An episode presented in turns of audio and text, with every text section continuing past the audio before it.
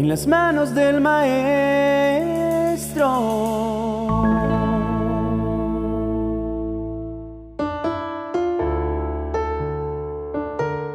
Todos los que hemos creído en las buenas noticias de salvación que nos fueron anunciadas a través de Cristo, sabemos que en algún momento de nuestras vidas nuestra fe será puesta a prueba. Así lo anunció el apóstol Pedro en su primera carta capítulo 1 verso 7 diciendo, La confianza que ustedes tienen en Dios es como el oro. Así como la calidad del oro se pone a prueba con el fuego, la confianza que ustedes tienen en Dios se pone a prueba con los problemas. Si ustedes pasan la prueba, su confianza será más valiosa que el oro, pues el oro se puede destruir. Así, cuando Jesucristo aparezca, hablará bien de la confianza que ustedes tienen en Dios, porque una confianza que ha pasado por tantas pruebas merece ser alabada.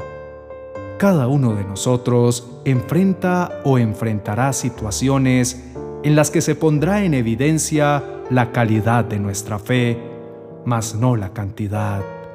Pues como dijo el Señor, hasta una fe del tamaño de una semilla de mostaza, puesta en la buena tierra que es nuestro Dios, dará como resultado un gran frondoso árbol.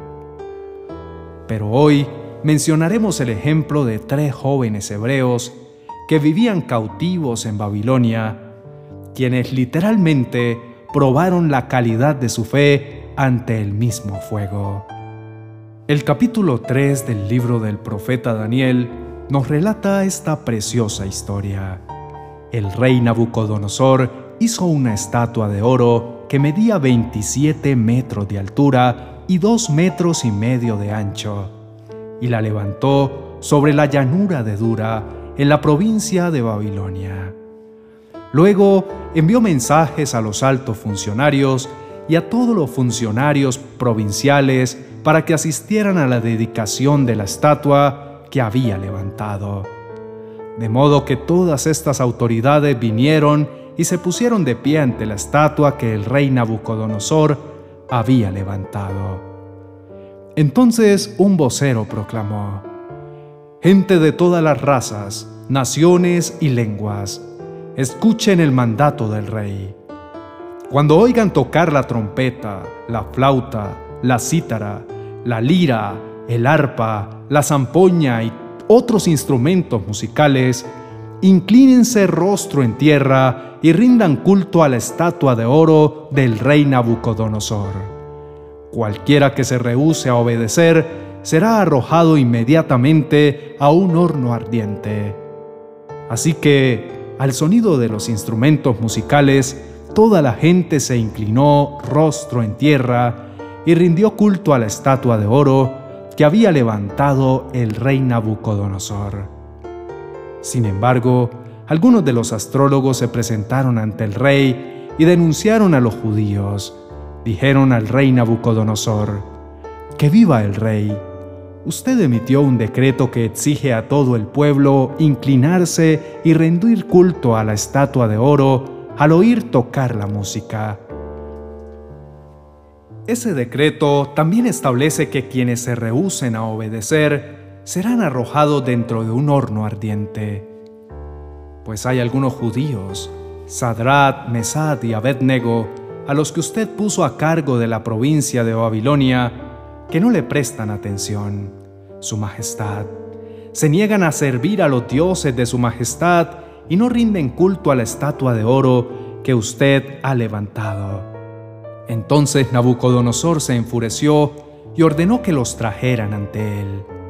Cuando los trajeron, Nabucodonosor les preguntó, ¿Es cierto, Sadrat, Mesad y Abednego, y ustedes se rehusan a servir a mis dioses y a rendir culto a la estatua de oro que he levantado?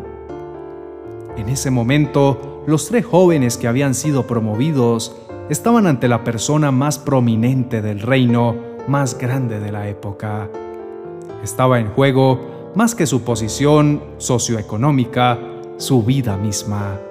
La ira de un rey era la pena capital de quien lo había hecho enojar.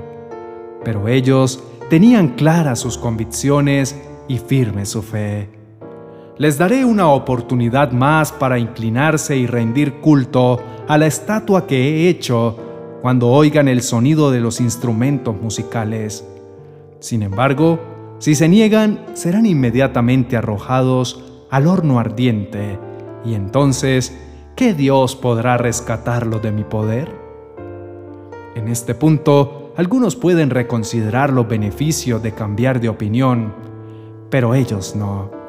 Sadrat, Mesad y Abednego contestaron, Oh Nabucodonosor, no necesitamos defendernos delante de usted. Si nos arrojan al horno ardiente, el Dios a quien servimos es capaz de salvarnos. Él nos rescatará de su poder, su majestad. Pero aunque no lo hiciera, deseamos dejar en claro ante usted que jamás serviremos a sus dioses ni rendiremos culto a la estatua de oro que usted ha levantado. Si nuestro Dios decidiera que hemos de morir por esta causa, moriremos confiando en Él. Fue lo que estaban diciéndole al rey Nabucodonosor da para pensar. ¿Será que confiamos en Dios como para aceptar cualquiera que sea su respuesta ante nuestra crisis? ¿O solo si su respuesta está alineada a nuestro deseo, nos mantendremos confiando? Entonces Nabucodonosor se enfureció tanto con ellos que el rostro se le desfiguró a causa de la ira mandó calentar el horno siete veces más de lo habitual. Entonces ordenó que algunos de los hombres más fuertes de su ejército ataran a Sadrat, Mesad y Abednego y los arrojaran al horno ardiente. Ya que el rey en su enojo había exigido que el horno estuviera bien caliente, las llamas mataron a los soldados mientras arrojaban dentro a los tres hombres. De esa forma, Sadrat, Mesad y Abednego, firmemente atados, cayeron a las rugientes llamas. De pronto, Nabucodonosor, lleno de asombro, se puso de pie de un salto y exclamó a sus asesores, ¿No eran tres los hombres que atamos y arrojamos dentro del horno? Sí, Su Majestad, así es, le contestaron. Miren, gritó Nabucodonosor, yo veo a cuatro hombres desatados que caminan en medio del fuego sin sufrir daño, y el cuarto hombre se parece a un dios. Entonces Nabucodonosor se acercó tanto como pudo a la puerta del horno en llamas y gritó, Sadrat, Mesad y Abednego, siervos del Dios Altísimo, salgan y vengan aquí. Así lo hicieron. Entonces todos los rodearon y vieron que el fuego no los había tocado. No se les había chamuscado ni un cabello, ni se les había estropeado la ropa, ni siquiera olían a humo. Entonces Nabucodonosor dijo, Alabado sea el Dios de Sadrat, Mesad y Abednego. Envió a su ángel para rescatar a sus siervos que confiaron en él desafiaron el mandato del rey y estuvieron dispuestos a morir en lugar de servir o rendir culto a otro Dios que no fuera su propio Dios. Por lo tanto, yo decreto, si alguien, cualquiera sea su raza, nación o lengua, habla en contra del Dios de Sadrat, Mesad y Abednego, será despedazado y su casa será reducida a un montón de escombros. No hay otro Dios que pueda rescatar de esta manera. Con esa amplia demostración de su fe, estos tres jóvenes dieron testimonio a toda una nación acerca del poder de Dios, hasta el punto de haber invertido por completo el resultado. Ahora todos debían adorar al Dios de Sadrat, Mesad y Abednego. Oremos juntos al Señor. Amado Padre, es nuestro deseo permanecer confiando en tu bondad y en tu amor hasta el último de nuestros días. Sabemos que nuestra fe es puesta a prueba a través de los problemas que enfrentamos en esta existencia. Pero también entendemos que es gracias a esos retos que nuestra fe crece. Tú eres la tierra por excelencia sobre la cual depositamos nuestra pequeña semilla llamada fe, sabiendo que irá creciendo con cada situación hasta convertirse en un frondoso árbol que servirá de testimonio para muchos, tal como la fe de esos tres jóvenes lo fue para la nación de Babilonia. Sadrat, Mesad y Abednego demostraron que cualquiera fuera tu decisión ante su situación, ellos seguirían creyendo en ti, Señor. También nosotros deseamos convertir nuestras palabras en actos cuando de demostrar nuestra fe se trata. Todos sabemos que tú eres un Padre de absoluta bondad y cualquiera sea la elección que tú hagas acerca de nuestras vidas, siempre será la correcta y la mejor.